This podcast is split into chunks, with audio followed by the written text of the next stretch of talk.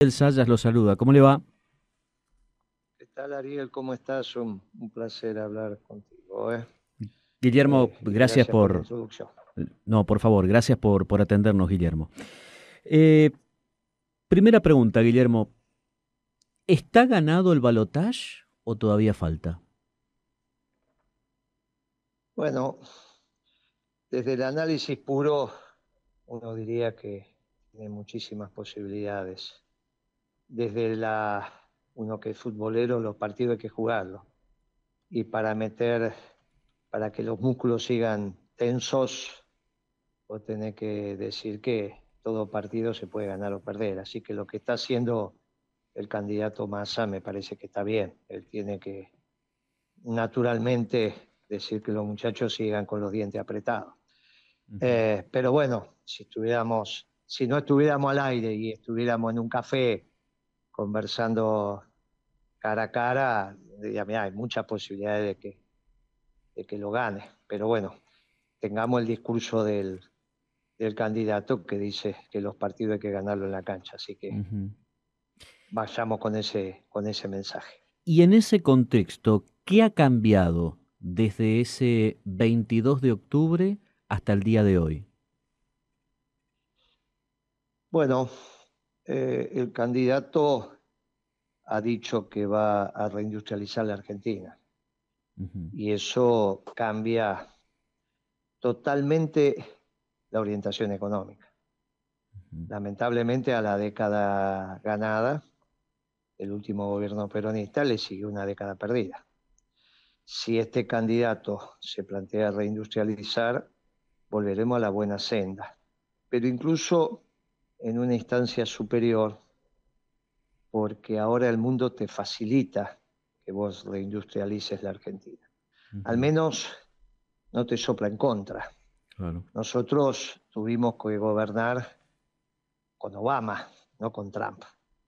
Si en Estados Unidos en nuestra época hubiese estado alguien parecido a Trump, otro gallo hubiese cantado, ¿no? Porque vos no te olvides que cuando nosotros decíamos primero el trabajo argentino, primero el mercado argentino, esta mercadería se hace en la Argentina, prioricemos la Argentina, te decían que te habías quedado en el 45, que el mundo se había globalizado, que ya no importaba tener manufactura, que la Argentina tenía que entrar en un sendero postindustrial. Y eso no lo decían solo la oposición, ¿eh? sectores dentro del gobierno también planteaban eso. Los, empezaron a incorporar los sectores progresistas, ese era el discurso que traía, el discurso socialdemócrata. Bueno, eh, Ahora el mundo cambió. El mundo cambió, este no tiene nada que ver el nuevo orden internacional que se está gestando con la vieja globalización y por lo tanto pensar que la Argentina se puede industrializar eh, puede ser un hecho. Y eso lo planteó el candidato Massa, con lo cual me parece que volvés a un círculo virtuoso en términos económicos si lo que está diciendo lo hace, ¿no? Desde ya. ¿Y usted cree que lo va a hacer? yo quiero, prefiero creer como fue con la selección, ¿viste? Por eso lo voy a votar, porque prefiero creer. Eh, igual si no lo va a hacer, vamos a estar igual que ahora. ¿eh? Este, no es que, o sea, este gobierno no se planteó reindustrializar la Argentina. El anterior tampoco. Bueno, estaríamos igual que ahora. Y desde ya te digo que va a fracasar. O sea, si lo que dice no lo hace, lamentablemente va a fracasar. En este, de cara al balotaje, hay eh, imágenes de las últimas horas en donde se ve a Sergio Massa con un nutrido grupo de dirigentes radicales. ¿Cómo ve este llamado de gobierno a una unidad nacional en la que incluyan a radicales, Guillermo? Mire, si los radicales, eh, hubo una experiencia en el gobierno de Dualde, donde todos los órganos de control estaban en manos de los radicales.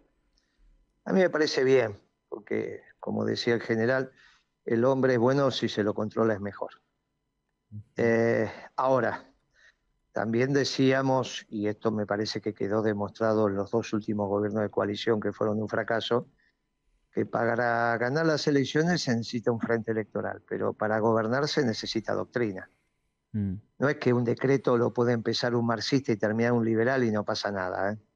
Son dos cosas distintas. Está bien, el marxista va a atentar contra el derecho de propiedad y el liberal va a defender el derecho de propiedad. Por eso te digo, no es que es lo mismo. no, juntemos los mejores de cada lugar. No, mirá, para eso existe la doctrina. Vos tenés que gobernar con una doctrina. Ahora, puede venir otro partido y controlar de que lo que estés haciendo en términos de recursos públicos esté bien, como la auditoría en cualquier, en cualquier sociedad, ¿no? A mí me parece que eso está bien. Ahora, eh, pensar que podés poner uno de un gaucho de cada tres y, te va a salir un gobierno coherente, eso es imposible. Porque a la larga vos venís con una estructura de pensamiento. Si vos sos una persona que no crees en, las fronteras, no crees en los pueblos, no crees en la soberanía porque decís, el mundo, sos un globalizador extremo, hay que terminar con las fronteras. ¿no? Teníamos una candidata a presidenta que no cantaba el himno porque no, no creía en las naciones, en esta, en esta elección, ¿no? Bueno, vos no la podés poner al frente de las Fuerzas Armadas porque las Fuerzas Armadas el único rol que tiene es defender la soberanía, en tanto y en cuanto exista la patria. Si vos no crees en la patria... Bueno, este estos son los temas donde la doctrina hace, hace pie. Por eso el general decía, hay que gobernar con la doctrina. Ahora, gobierno de unidad nacional, donde la oposición o los radicales tengan los órganos de control, pues le diga, mira, ustedes la política universitaria son buenos, entonces, bueno, hagan la política universitaria, cambiemos un poco algunas curriculares, pero dejémoslo, incorporemos el estudio de la economía peronista, por ejemplo. ¿no? Vos vas a las facultades y no se estudia la economía peronista. Algún profesor tiene el tupé de decir, no, pero eso, no, muchacho, existe la economía peronista. Para eso nos ocupamos los economistas del peronismo que existen. y bueno, en algunas universidades se da como, como materia, digamos, extracurricular, pero se da. Bueno, muy bien, lo hacemos. Mm. Eh, podés tener alguna injerencia en la curricular de alguna carrera, pero los radicales es un tema que se han dedicado y con sus más, con sus menos, los profesionales que salen de la Argentina salen bien, así que son, cotizados. Vos me decís, bueno, mira, van a tener eh, injerencia en la Cancillería como lo han tenido siempre. Bueno, van a tener injerencia en la justicia, pues, bueno, hay, cosas que podés ordenar. Ahora, lo que es el núcleo duro del gobierno, economía, seguridad y la orientación de la inserción internacional de la Argentina, eso me parece que tiene que ser muy, muy claro. O sea, una cosa es que tengan injerencia en la Cancillería y otra cosa que tengan el canciller. Está bien, se entiende lo que digo. Entonces, eh, me parece que perfectamente se puede avanzar teniendo claro esto. Y, a los propios radicales le va a servir, porque después ellos se plantearán ser oposición para volver a ser gobierno algún día, así que el pueblo así lo decide. Bueno, en síntesis, me parece que es posible delimitando las áreas. Guillermo, ¿ha charlado con Sergio Massa en, en las últimas horas, en los últimos días? No, no, no, no, no, no, no, no he hablado este, no, no, no he hablado. Pero ahí vas, digo, ahí vas. Tampoco tengo. A ver, usted es un hombre de referencia para la economía, para la economía nacional, ha estado en lugar ejecutivo importante. ¿Se sumaría a un eventual gabinete? Él tiene que, él tiene que hacer su camino, tiene que ir haciendo su campaña. Obviamente siempre todo militante está a disposición, pero eh, yo tengo claro que él tiene que tener su gente de confianza en las áreas claves y eso no significa que no podemos ser una voz de consulta o si es que la necesite, quizá tampoco la necesite. Eh, pero a la pregunta suya es, desde ya que uno siempre en la causa le han enseñado que tiene que estar a disposición, pero no, no, no es, no es algo que trabaje para eso. Yo tengo mi consultora, tengo mi mayor de ferretería, tengo el partido que presido, tengo el suficiente, la suficiente carga horaria como para no, no eh, tendría que sacrificar alguna cosa. Obviamente, vuelvo a decir, siempre uno está a disposición, pero no creo que, que Massa lo, lo necesite. Bueno, de hecho, no hemos hablado y eso no cambia este, la posición de lo que estoy diciendo. Las últimas dos preguntas. Eh, con respecto a la dolarización que se encargó de difundir Javier Milei en cuanto micrófono, cámara hubo en la República Argentina hasta el domingo 22 de octubre. ¿Eso sigue en pie? ¿Existió alguna vez, Guillermo? ¿O e, fue solamente producto del el marketing político para posicionarlo a Milei y llegar a esta instancia? Mire, eh, técnicamente era muy complejo, porque no se podía dolarizar sin equilibrio fiscal, y si hay equilibrio fiscal, ¿para qué querés dolarizar? Eh, por otro lado, es una discusión académica. Por otro lado, había una discusión práctica, que yo lo había dicho varias veces en los medios. El que tiene que estar muy preocupado con la dolarización es la familia Britos, dueña del Banco Macro, o la familia Casani, dueña del Banco Galicia, porque no va a haber más bancos de capitales nacionales. Claro. no es posible. Va a ser toda una especie de banca offshore, aunque no, tipifiquemos como banca offshore para que se entienda. Claro. Si vos tenías que poner dólares, no lo ibas a poner en el banco macro, lo ibas a poner en el banco City, porque el banco, la matriz del banco City te garantizaba que esos dólares estaban. En cambio, Brito, ¿de dónde lo iba a sacar? Claro. ¿Está bien? Entonces, eh, la banca de capital nacional controlante desaparecía, incluso los bancos públicos. Eh, era, un absurdo. Claro. ¿Le sirvió para la campaña? Le sirvió. Cuando tuvieron que empezar a precisar en términos técnicos, empezaron con líos, porque no, era tan sencillo. Técnicamente la instrumentación es muy difícil. Tenían que decir, mire, vamos a cerrar el Banco Nación. Vos te imaginás que la conmoción que hay en la Argentina, sí.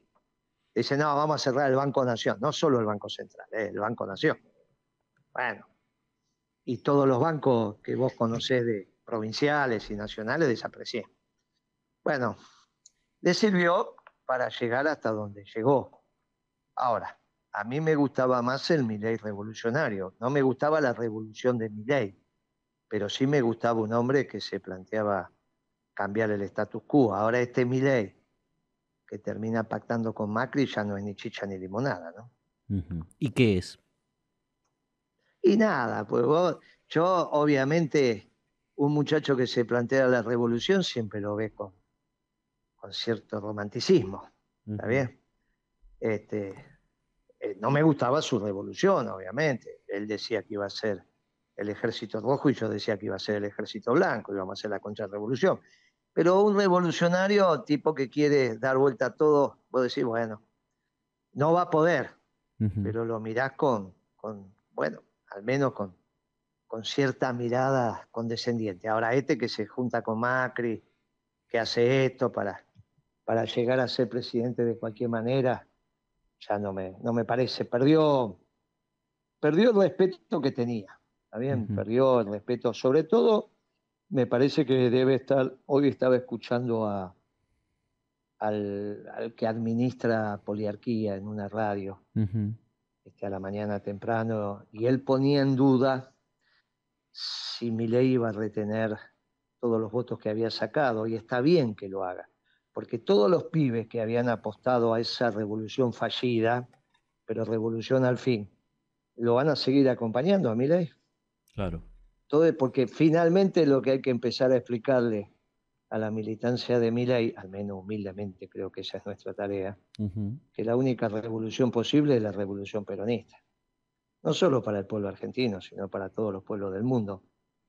Y ahora parece que empieza a quedar más claro. Ese es un trabajo que tiene que hacer el peronismo. Porque hay muchos votos populares, vos lo habrás visto ahí en Misiones también, que se fueron con Milei. Exacto. Por Acá ganó de querer ah. dar vuelta a todo, ¿viste? Querer dar vuelta a todo, el tipo era una revolución imposible, pero una revolución al fin. Eh, hay bueno, en la provincia de Misiones, Milei ganó las dos instancias hasta ahora y es una de las cuatro provincias en donde mayor cantidad de votos sacó, mayor caudal de votos sacó. Del otro lado hay muchos peronistas que siguen este programa, Guillermo. ¿Y qué mensaje tiene para, para ellos? Porque también... hay que organizar, hay que, hay que reorganizar el movimiento. Mire, mm. el problema que tuvimos, y esto empezó en nuestro, nuestro gobierno, tenemos que hacer cargo de esto, que el partido reemplazó al movimiento. Partido Justicialista pasó a ser la estructura de conducción del movimiento peronista. Y eso está mal. ¿Por qué? Nosotros somos un movimiento, entonces hay que reorganizar el movimiento que le va a servir al, candidato, si finalmente gana la elección, que es lo que yo deseo y creo que va a pasar, para que reindustrialice la Argentina, porque reindustrializar la Argentina es una vocación que naturalmente arranca en el presidente como primer mandatario, pero tiene que ser una gesta del pueblo. Mm el pueblo tiene que tomar como objetivo, por eso se habla de gesta, reindustrializar la Argentina. Con todo lo que eso implica, todas nuestras provincias van a ser mejor, mucho mejores, si la Argentina vuelve a ser un polo industrial en, en Hispanoamérica. Vamos a competir con los brasileños, vamos a competir. Vuelven las cadenas cortas de abastecimiento. Vuelve el viejo eje Buenos Aires-Lima, Bogotá-Caracas que es donde vos colocas tu, industria, tu manufactura. Vos tenés que pensar en el mercado uruguayo, el paraguayo, el boliviano, el chileno, el peruano, claro, colombiano, ecuatoriano, venezolano. Para eso tiene que haber una retirada de la República Popular China, ¿no? Guillermo, insistir con que los chinos vengan a la región es un error. Guillermo, ha pasado mucho tiempo de su paso por la Secretaría de Comercio y aquí en la provincia de Misiones, donde está la patria yerbatera, eh, y donde está la sede del Instituto Nacional de la Yerba Mate, se han tejido montones de mitos, historias urbanas sobre su incursión en la sede del Instituto Nacional de la Yerba Mate y la discusión mano a mano con los grandes empresarios yerbateros de la zona. ¿Cómo era negociar con los empresarios yerbateros, que siguen los mismos, ¿eh? porque lo que van pasando son los dirigentes políticos? ¿Cómo era negociar con los yerbateros misioneros y correntinos acá en el INIM? No, yo, que yo recuerdo, me parece que fui una vez, fui un gobernador, dueño de estaciones de servicio, era radical, no me acuerdo cómo se llama. ¿Clos? Este, sí, Clos, medio gordito. Este, me acuerdo que me fue a buscar al aeropuerto. Mm. Eh, tuvimos, tuvimos un buen intercambio eh, con, en el instituto. Había, había que, laudar y se laudó correctamente a favor de, de los pequeños y medianos productores. El mercado se armaba fundamentalmente en corrientes. El mercado de comercialización. Estamos hablando del paquete de kilo, medio kilo. Eh, que da las Marías, digamos, ¿no? Ahí tampoco tuvimos mayores inconvenientes. Y llegamos después a una, a una solución. Eh, no tuve mayores inconvenientes con la yerba. Aumentó mucho el consumo, mm. mejoró incluso la exportación a, Medio Oriente, ¿no? que hay algunos países ahí, los sirios y demás, que toman. Sí. Este, pero no tuvimos, no tuvimos, no, no, no tuve. Después se tejieron algunas historias, pero me parece que fue del gobernador ese, mm. Eh, que, me parece que trató de generar algún hecho interno. Un muchacho joven en esa época, yo creo que ahora debe haber madurado. Un muchacho joven, imagínate que joven ahora porque yo sé que creo que le llevaba como 15 años, por lo menos. Si estamos hablando, tengo, tenemos que estar hablando de una persona de 55 años, 53 años, por ahí. Pero nada de eso existió, digo, este porque acá siempre se dijo que usted había patoteado a uno de los de empresarios yerbateros encumbrados de la zona sur de Misiones. Eso no pasó. Eso cuando fui a Misiones, mm. me acuerdo que fue pública la reunión. Después me parece yo no sé si está vivo el señor, está vivo por un hombre mayor, está, no, no me gustaría hablar de alguien que por ahí ya... ¿Vos estás hablando del de Rosamonte, por casualidad? Sí, sí, sí. ¿Y el, señor está vivo o ya falleció? Eh, sigue su familia, él, él está fallecido. No, bueno, entonces no corresponde hablar de él. Pero no, no, era un hombre mayor. Ya en ese momento era un hombre mayor. Me parece. Es difícil, eh, Guillermo, para poder entender. Me parece que ahí, me parece que en esa reunión que tuvimos, porque él me mandaba siempre una persona, porque ya era un hombre mayor, ¿no? Eh, y venía otra persona por Rosamonte, pero esa vez que vino él, yo si no recuerdo mal, me vino a hablar de dos temas, del Pacú y me parece que tenía vocación de hacer un frigorífico, ¿puede ser o no? Estoy equivocado. Sí, sí, los dos existen. Bueno, me parece que hablamos de ese tema. ¿eh? Más, alguna vez hablamos a posteriori, ahora estoy recordando, mm. porque quería meter el PACU en Europa. ¿Vos te acordás que yo después fui agregado económico en Italia? Exacto, sí. Sí, entonces hablamos de ese tema, de cómo penetrar con el PACU. En, y había posibilidades, ¿eh? un pescado de río interesante, pero bueno, eso lleva su tiempo. Pero me acuerdo que, que hablamos, una o dos veces por lo menos hablamos. mandamos mensaje, o sea que él, yo te diría que para el año 14 o 15 todavía debería estar vivo. No sé cuándo falleció. Sí, sí, no hace poco, no, lo recuerdo, no recuerdo, no recuerdo. Son bravos para negociar los empresarios yerbateros, ¿no? No son fáciles. No, no, no, todo, todo el mundo defiende lo que corresponde, defiende la suya. Lo que pasa es que yo cuando llego a la Secretaría de Comercio tengo, qué sé yo, a ver, ya te voy a decir, tenía 30 años de comerciante. ¿Está bien? a esta altura, después de 30 años de comerciante, no te digo que te la sabes toda, pero más o menos. Ya mira a los muchachos y sabe cuánto calza. ¿Está bien? Eh, pero sí, sé que se tejió esa historia porque me acuerdo que salió alguna información en los diarios de, de allá de Misiones, pero me parece que fue más la política que metió su, sus garras que, que el empresario. me acuerdo que vino, pues siempre mandaba una persona, no me acuerdo ahora quién era, pero mandaba una persona por la lista de precios. Siempre te digo dos, tres años, dos, dos tres veces por año. Claro. Eh, tuve tantos años que bueno. pero una vez vino él, pero no vino a hablar de la yerba, ¿eh?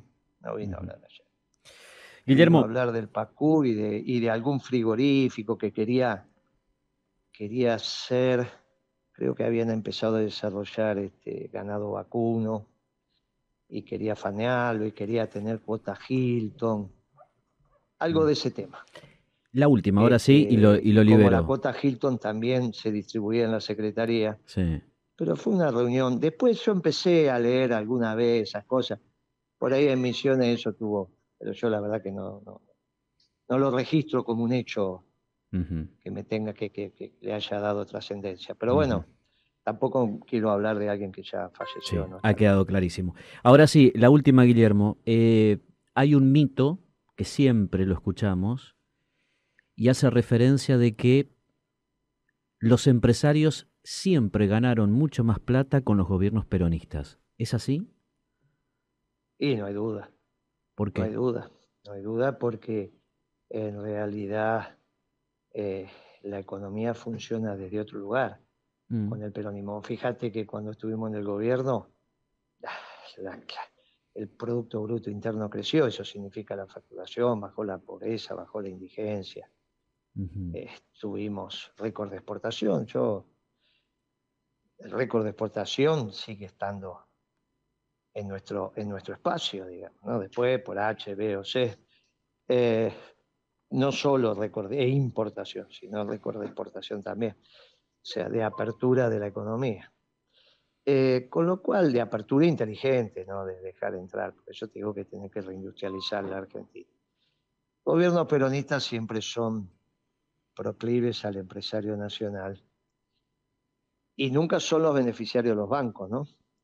Es muy fácil darse cuenta si un gobierno es peronista. ¿Quién gana? Cuando ganan los bancos o el sistema financiero ampliado, ahí no hay una economía peronista. Cuando gana el que trabaja hay una economía peronista.